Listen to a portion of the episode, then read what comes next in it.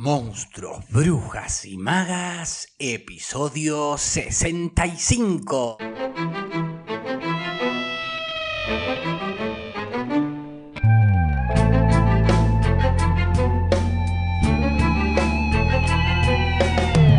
Vamos con la lectura de El Inmortal de Jorge Luis Borges que dice más o menos así. Salomón dijo, no hay nada nuevo sobre la tierra. Por lo tanto, así como Platón imaginó, todo conocimiento no es sino recuerdo. Así fue dada por Salomón su sentencia, que toda novedad es el olvido. Francis Bacon, ensayo número 58. En Londres, a principios del mes de junio de 1929, el anticuario Joseph Cartaphilus de Esmirna ofreció a la princesa de Lucinge los seis volúmenes en cuarto menor de 1715 a 1720 de la Ilíada de Pope. La princesa los adquirió, al recibirlos cambió unas palabras con él. Era, nos dice, un hombre consumido y terroso, de ojos grises y barba gris, de rasgos singularmente vagos. Se manejaba con fluidez e ignorancia en diversas lenguas, en muy pocos minutos pasó del francés al inglés y de inglés a una conjunción enigmática de español de Salónica y de portugués de Macao. En octubre, la princesa oyó por un pasajero del Zeus que Cartáfilus había muerto en el mar al regresar a Esmirna y que lo habían enterrado en la isla de Ios. En el último tomo de la Ilíada halló este manuscrito. El original está redactado en inglés y abunda en latinismos. La versión que ofrecemos es literal. 1. Que yo recuerde, mis trabajos comenzaron en un jardín de Tebas hecatómpilos, cuando Diocleciano era emperador. Yo había militado, sin gloria, en las recientes guerras egipcias. Yo era tribuno de una legión que estuvo acuartelada en Berenice, frente al Mar Rojo. La fiebre y la magia consumieron a muchos hombres que codiciaban magnánimos el acero. Los mauritanos fueron vencidos. La tierra que antes ocuparon las ciudades rebeldes fue dedicada eternamente a los dioses plutónicos. Alejandría, develada, imploró en vano la misericordia del César. Antes de un año las legiones reportaron el triunfo, pero yo logré apenas divisar el rostro de Marte. Esa privación me dolió y fue tal vez la causa de que yo me arrojara a descubrir por temerosos y difusos desiertos la secreta ciudad de los inmortales. Mis trabajos empezaron, he referido, en un jardín de Tebas. Toda esa noche no dormí, pues algo estaba combatiendo en mi corazón. Me levanté poco antes del alba, mis esclavos dormían. La luna tenía el mismo color de la infinita arena. Un jinete rendido y ensangrentado venía del oriente a unos pasos de mí rodó del caballo. Con una tenue voz insaciable me preguntó en latín el nombre del río que bañaba los muros de la ciudad. Le respondí que era el Egipto que alimentan las lluvias. Otro es el río que persigo, replicó tristemente. El río secreto que purifica de la muerte a los hombres. Oscura sangre le manaba del pecho. Me dijo que su patria era una montaña que está del otro lado del Ganges y que en esa montaña era fama que si alguien caminara hasta el occidente donde se acaba el mundo, llegaría al río cuyas aguas dan la inmortalidad. Agregó que en la margen ulterior se eleva la ciudad de los inmortales, ricas en baluartes y anfiteatros y templos. Antes de la aurora murió, pero yo determiné descubrir la ciudad y su río. Interrogados por el verdugo, algunos prisioneros mauritanos confirmaron la relación del viajero. Alguien recordó la llanura elisea, en el término de la tierra donde la vida de los hombres es perdurable, alguien las cumbres donde nace el páctolo, cuyos moradores viven un siglo. En Roma conversé con filósofos que sintieron que dilatar la vida de los hombres era dilatar su agonía y multiplicar el número de sus muertes. Ignoro si creí alguna vez en la ciudad de los inmortales. Pienso que entonces me bastó la tarea de buscarla. Flavio, procónsul de Getulia, me entregó doscientos soldados para la empresa. También recluté mercenarios que se dijeron conocedores de los caminos y que fueron los primeros en desertar. Los hechos ulteriores han deformado hasta lo inextricable el recuerdo de nuestras primeras jornadas. Partimos de Arsinoe y entramos en el abrazado desierto. Abrazamos el país de los trogloditas que devoran serpientes y carecen del comercio de la palabra. El de los garamantes que tienen mujeres en común y se nutren de leones. El de los auguilas que solo veneran el tártaro Fatigamos otros desiertos donde es negra la arena, donde el viajero debe usurpar las horas de la noche, pues el fervor del día es intolerable. De lejos divisé la montaña que dio nombre al océano. En sus laderas crece el euforbio, que anula los venenos. En la cumbre habitan los sátiros, nación de hombres ferales y rústicos inclinados a la lujuria que en esas regiones bárbaras donde la tierra es madre de monstruos pudiera albergar en su seno una ciudad famosa, a todos nos pareció inconcebible. Proseguimos la marcha, pues hubiera sido una afrenta retroceder. Algunos temerarios durmieron con la cara expuesta a la luna, la fiebre los ardió. En el agua depravada de las cisternas otros bebieron la locura y la muerte. Entonces comenzaron las deserciones muy poco después los motines. Para reprimirlos no vacilé ante el ejercicio de la severidad.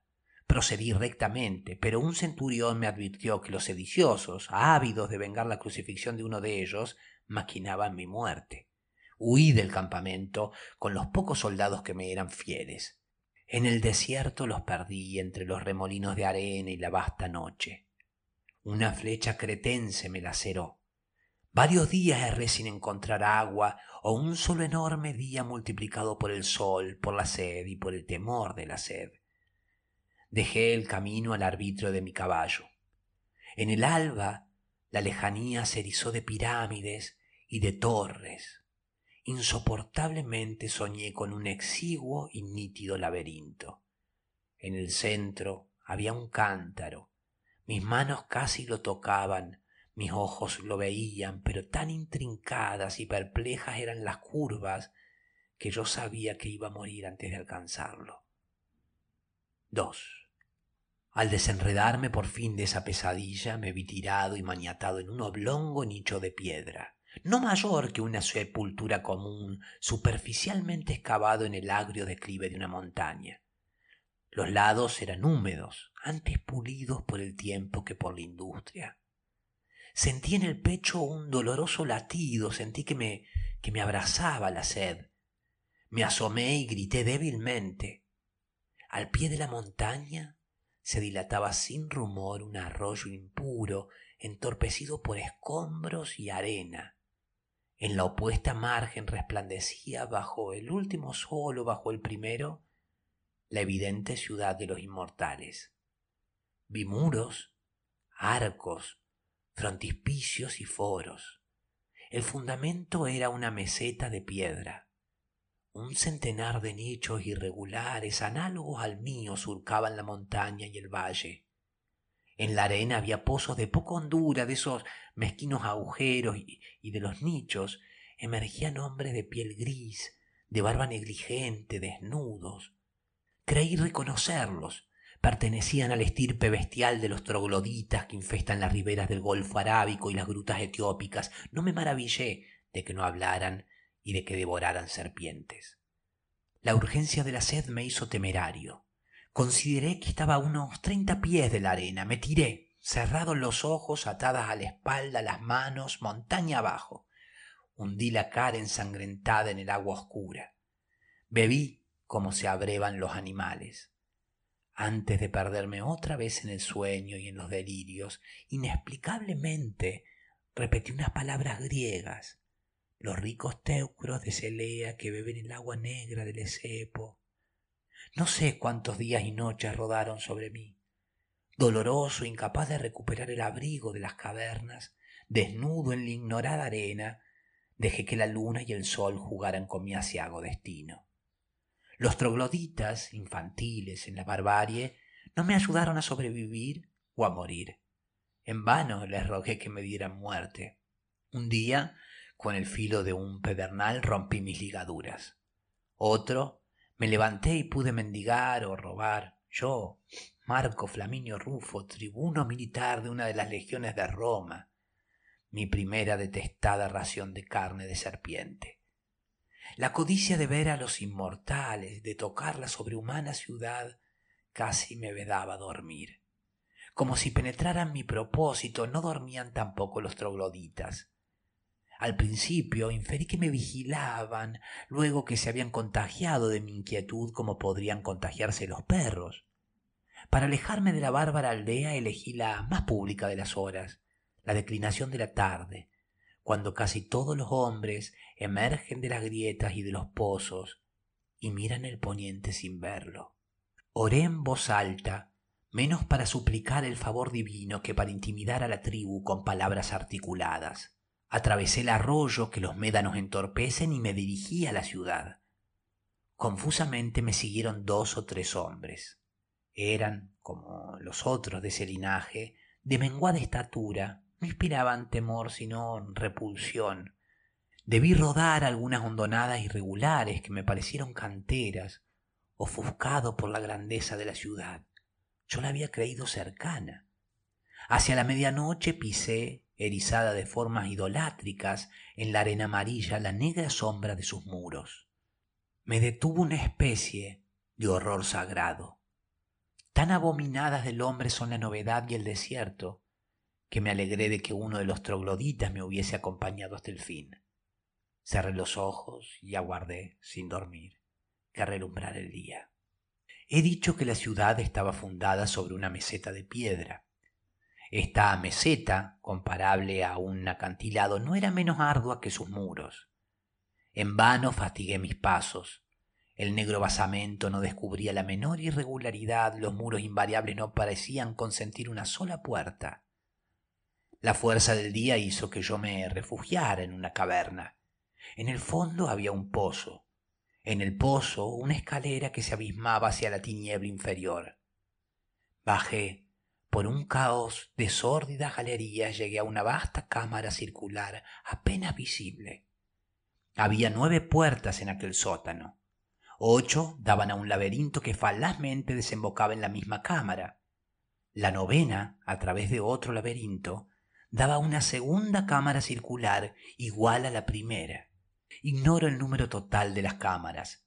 Mi desventura y mi ansiedad las multiplicaron. El silencio era hostil y casi perfecto.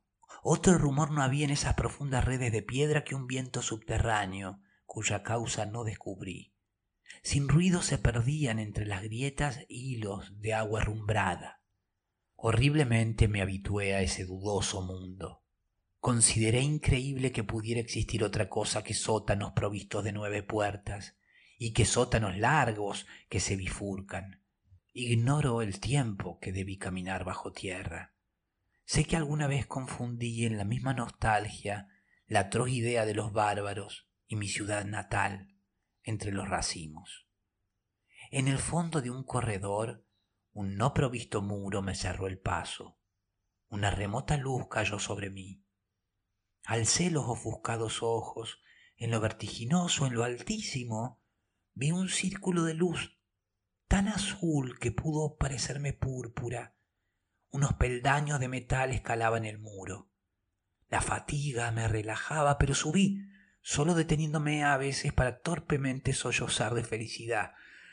Fui divisando capiteles y astrálagos, frontones triangulares y bóvedas, confusas pompas del granito y del mármol. Así me fue deparado ascender de la ciega región de negros laberintos entretejidos a la resplandeciente ciudad. Emergía una suerte de plazoleta, mejor dicho, de patio. Lo rodeaba un solo edificio de forma irregular y altura variable. A ese edificio heterogéneo pertenecían las diversas cúpulas y columnas. Antes que ningún otro rasgo de ese monumento increíble, me suspendió lo antiquísimo de su fábrica. Sentí que era anterior a los hombres, anterior a la tierra, esa notoria antigüedad, aunque terrible de algún modo para los ojos, me pareció adecuada al trabajo de obreros inmortales. Cautelosamente al principio, con indiferencia después, con desesperación al fin, Erré por escaleras y pavimentos del inextricable palacio. Después averigüé que eran inconstantes la extensión y la altura de los peldaños, hecho que me hizo comprender la singular fatiga que me infundieron. Este palacio es fábrica de los dioses, pensé primeramente. Exploré los inhabitados recintos y corregí. Mm, los dioses que lo edificaron han muerto. Noté sus peculiaridades y dije, los dioses que lo edificaron estaban locos. Lo dije, bien lo sé, con una incomprensible reprobación, que era casi un remordimiento, con más horror intelectual que miedo sensible. A la impresión de enorme antigüedad se agregaron otras, la de lo interminable, la de lo atroz, la de lo complejamente insensato. Yo había cruzado un laberinto, pero la nítida ciudad de los inmortales me atemorizó y repugnó. Un laberinto es una casa labrada para confundir a los hombres. Su arquitectura, pródiga en simetrías, está subordinada a ese fin. En el palacio que imperfectamente exploré, la arquitectura carecía de fin. Abundaba en el corredor sin salida, la alta ventana inalcanzable, la aparatosa puerta que daba a una celda o a un pozo, las increíbles escaleras inversas con los peldaños y balaustradas hacia abajo, otras adheridas aéreamente al costado de un muro monumental, morían sin llegar a ninguna parte al cabo de dos o tres giros en la tiniebla superior de las cúpulas. Ignoro si todos los ejemplos que he enumerado son literales, sé que durante muchos años infestaron mis pesadillas. No puedo saber ya si tal o cual rasgo es una transcripción de la realidad o de las formas que desatinaron mis noches. Esta ciudad, pensé, es tan horrible que su mera existencia y perduración, aunque en el centro de un desierto secreto, contamina el pasado y el porvenir y de algún modo compromete a los astros. Mientras perdure, nadie en el mundo podrá ser valeroso o feliz.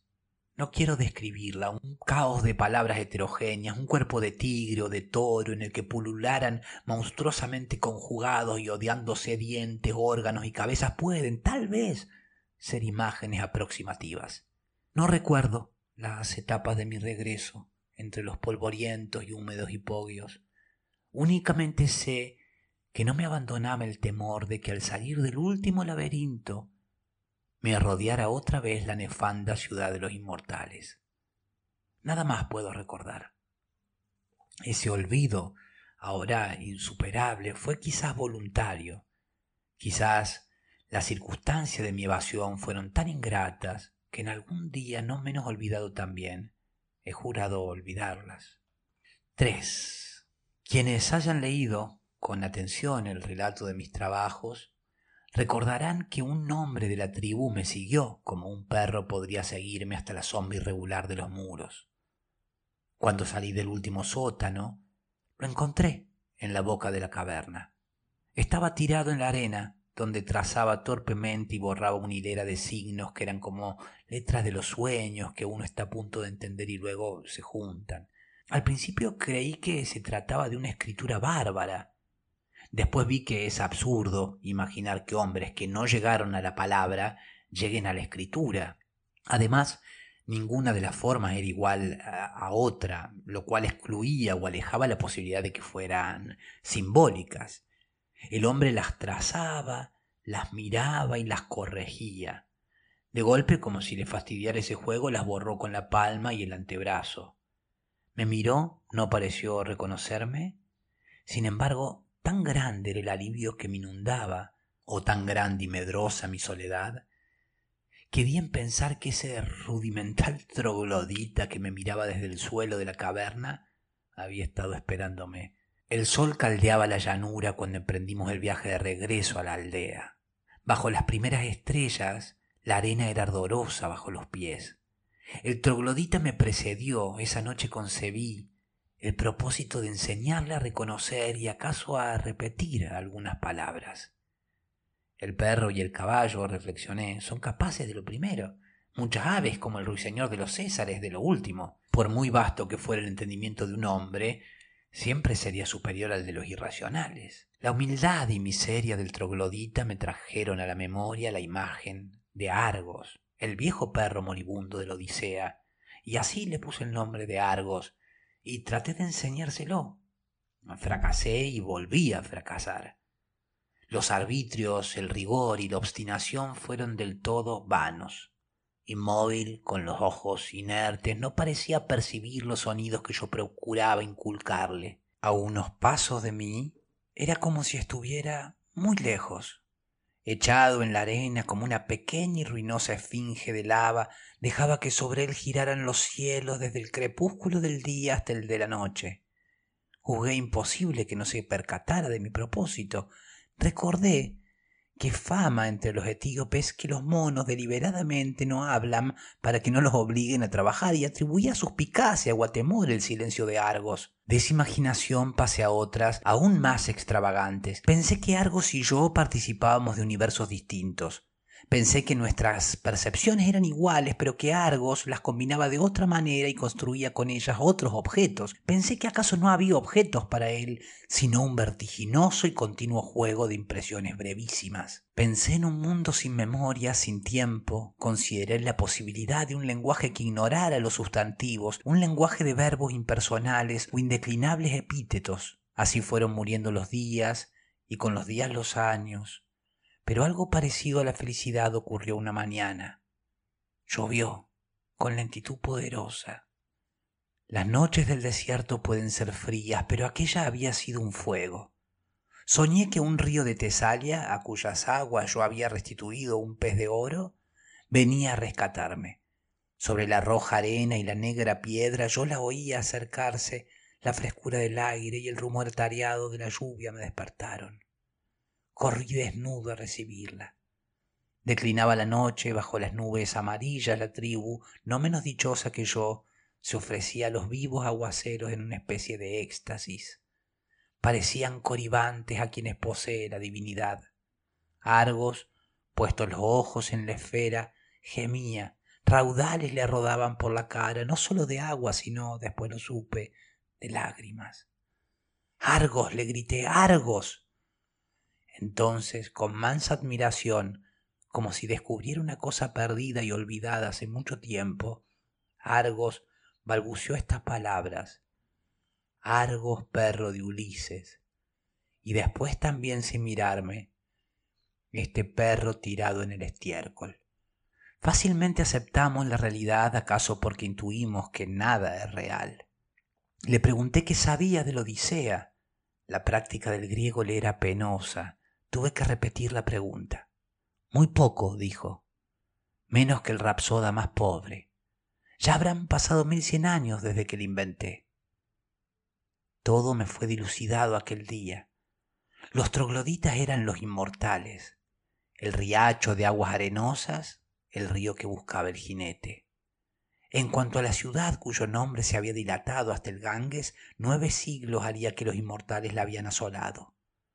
Con las reliquias de su ruina erigieron en el mismo lugar la desatinada ciudad que yo recorrí. Suerte de parodio, reverso y también templo de los dioses irracionales que manejan el mundo y de los que nada sabemos, salvo que no se parecen al hombre. Aquella fundación fue el último símbolo a que condescendieron los inmortales. Marca una etapa en que juzgando que toda empresa es vana, determinaron vivir en el pensamiento, en la pura especulación Erigieron la fábrica, la olvidaron y fueron a morar en las cuevas. Absortos casi no percibían el mundo físico. Esas cosas Homero las refirió como quien habla con un niño. También me refirió su vejez y el postrer viaje que emprendió movido como Ulises por el propósito de llegar a los hombres que no saben lo que es el mar, ni comen carne sazonada con sal, ni sospechan lo que es un remo. Habitó un siglo en la ciudad de los inmortales. Cuando la derribaron, aconsejó la fundación de la otra. Ello no debe sorprendernos, es fama que después de cantar la guerra de Irión cantó la guerra de las ranas y los ratones. Fue como un dios que creara el cosmos y luego el caos. Ser inmortal es baladí, menos el hombre, todas las criaturas lo son, pues ignoran la muerte, lo divino, lo terrible, lo incomprensible, es saberse inmortal. He notado que, pese a las religiones, esa convicción es rarísima Israelitas, cristianos y musulmanes profesan la inmortalidad, pero la veneración que tributan al primer siglo prueba que sólo creen en él, ya que destinan todos los demás en número infinito a premiarlo o castigarlo. Más razonable me parece la rueda de ciertas religiones de Indostán, en esa rueda que no tiene principio ni fin, cada vida es efecto de la anterior y engendra la siguiente, pero ninguna determina el conjunto. Adoctrinada por un ejercicio de siglos, la República de Hombres Inmortales había logrado la perfección de la tolerancia y casi con desdén. Sabía que en un plazo infinito le ocurren a todo hombre todas las cosas. Por sus pasadas o futuras virtudes, todo hombre es acreedor a toda bondad, pero también a toda traición por sus infamias del pasado o del porvenir. Así como en los juegos de azar las cifras pares y las cifras impares tienden al equilibrio, así también se anulan y se corrigen el ingenio y la estolidez, y acaso el rústico poema del Cid es el contrapeso exigido por un solo epíteto de las églogas por una sentencia de Heráclito. El pensamiento más fugaz obedece a un dibujo invisible y puede coronar o inaugurar una forma secreta. Sé de quienes obraban el mal para que en los siglos futuros resultara el bien, hubiera resultado en los ya pretéritos. Encarados así, todos nuestros actos son justos, pero también indiferentes. No hay méritos morales o intelectuales. Homero compuso la Odisea. Postulado un plazo infinito con infinitas circunstancias y cambios, lo imposible es no componer siquiera una vez la Odisea. Nadie es alguien. Un solo hombre inmortal es todos los hombres. Como Cornelio Agripa, soy Dios, soy héroe, soy filósofo, soy demonio y soy mundo, lo cual es una fatigosa manera de decir que no soy. El concepto del mundo como sistema de precisas compensaciones influyó vastamente en los inmortales. En primer término, los hizo invulnerables a la piedad. He mencionado las antiguas canteras que rompían los campos de la otra margen. Un hombre se despeñó en la más honda no podía lastimarse ni morir, pero lo abrazaba la sed. Antes de que le arrojaran una cuerda pasaron setenta años. Tampoco interesaba el propio destino. El cuerpo no era más que un sumiso animal doméstico y le bastaba cada mes la limosna de unas horas de sueño, de un poco de agua y de una piltrafa de carne. Que nadie quiera rebajarnos a setas. No hay placer más complejo que el pensamiento y a él nos entregábamos. A veces un estímulo extraordinario nos restituía al mundo físico. Por ejemplo, aquella mañana el viejo goce elemental de la lluvia. Esos lapsos eran rarísimos, todos los inmortales eran capaces de perfecta quietud. Recuerdo alguno a quien jamás he visto de pie. Un pájaro anidaba en su pecho. Entre los corolarios de la doctrina de que no hay cosa que no esté compensada por otra, hay uno de muy poca importancia teórica, pero que nos indujo, a fines o a principios del siglo X, a dispersarnos por la faz de la Tierra. Cabe en estas palabras, existe un río cuyas aguas dan la inmortalidad. En alguna región habrá otro río cuyas aguas la borren. El número de ríos no es infinito. Un viajero inmortal que recorre el mundo acabará algún día por haber bebido de todos. Nos propusimos descubrir ese río. La muerte o su alusión hace preciosos y patéticos a los hombres. Estos se conmueven por su condición de fantasmas. Cada acto que ejecutan puede ser el último. No hay rostro que no esté por desdibujarse como el rostro de un sueño. Todo entre los mortales tiene el valor de lo irrecuperable y de lo azaroso. Entre los inmortales, en cambio, cada acto y cada pensamiento es el eco de otros pensamientos que en el pasado lo antecedieron sin principio visible o el fiel presagio de otros que en el futuro lo repetirán hasta el vértigo. No hay cosa que no esté perdida como entre infatigables espejos. Nada puede ocurrir una vez, Nada es preciosamente precario. Lo elegíaco, lo grave, lo ceremonial no rigen para los inmortales. Homero y yo nos separamos en las puertas del Tánger. Creo que no nos dijimos adiós. 5. Recorrí nuevos reinos, nuevos imperios. En el otoño de 1066 milité en el puente de Stanford. Ya no recuerdo si en las filas de Harold, que no tardó en hallar su destino, o en la de aquel infausto Harald Hardrada, que conquistó seis pies de tierra inglesa o un poco más. En el séptimo siglo de la Égira, en el arrabal de Bulak, transcribí con pausada caligrafía, en un idioma que he olvidado, en un alfabeto que ignoro, los siete viajes de Simbad y la historia de la ciudad de bronce. En un patio de la cárcel de Samarcanda he jugado muchísimo el ajedrez. En Bicanir he profesado la astrología y también en Bohemia.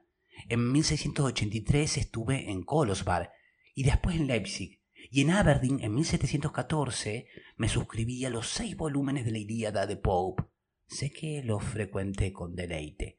Hacia 1729 discutí el origen de ese poema con un profesor de retórica llamado, creo, eh, Jean Baptista.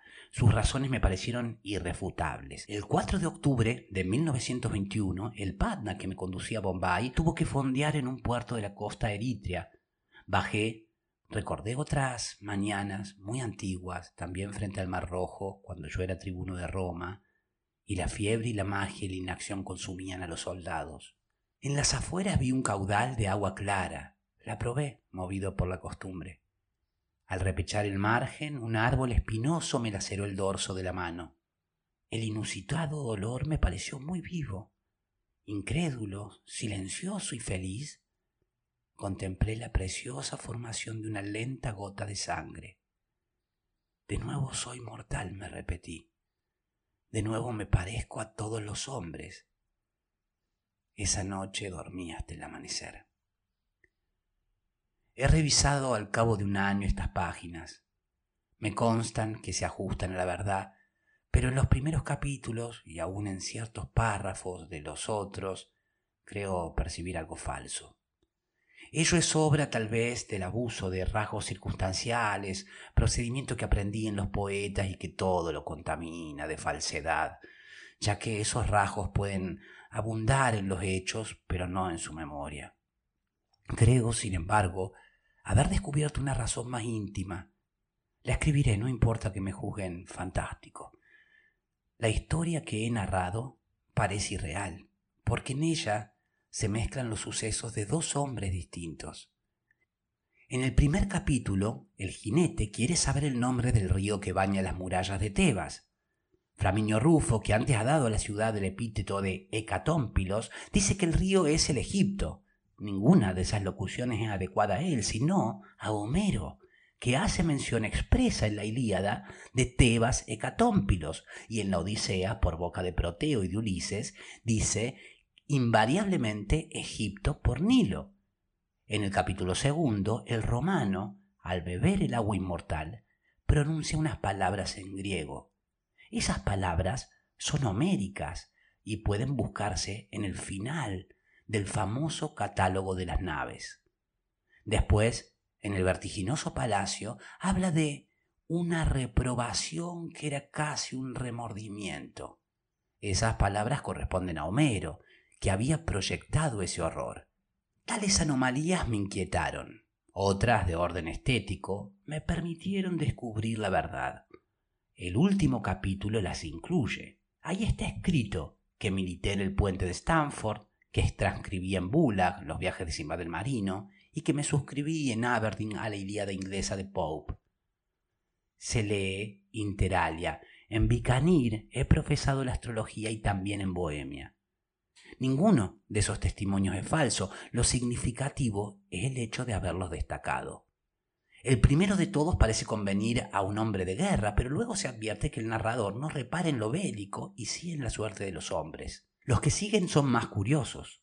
Una oscura razón elemental me obligó a registrarlos. Lo hice porque sabía que eran patéticos. No lo son dichos por el romano Flaminio Rufo, lo son dichos por Homero. Es raro, que éste copie en el siglo XIII las aventuras de Simbad, de otro Ulises, y descubra a la vuelta de muchos siglos en un reino boreal y un idioma bárbaro la forma de su Ilíada. En cuanto a la oración que recoge el nombre de Bicanir, se ve que la ha fabricado un hombre de letras ganoso, como el autor del catálogo de las naves, de mostrar vocablos espléndidos. Cuando se acerca el fin, ya no quedan imágenes del recuerdo, solo quedan palabras. No es extraño que el tiempo haya confundido las que alguna vez me representaron con las que fueron símbolos de la suerte de quien me acompañó tantos siglos. Yo he sido Homero. En breve seré nadie, como Ulises. En breve seré todos. Estaré muerto. Postdata de 1950. Entre los comentarios que ha despertado la publicación anterior, el más curioso, ya que no el más urbano, bíblicamente se titula A Coat of Many Colors, publicado en Manchester en 1948, y es obra de la tenacísima pluma del doctor Naum Cordovero. Abarca unas 100 páginas, habla de los entones griegos, de los entones de la baja latinidad, de Ben Jonson, que definió a sus contemporáneos con retazos de Séneca, del Virgilius Evangelizans de Alexander Rose, de los artificios de George Moore y de Eliot, y finalmente de la narración atribuida al anticuario Joseph Cartaphilus.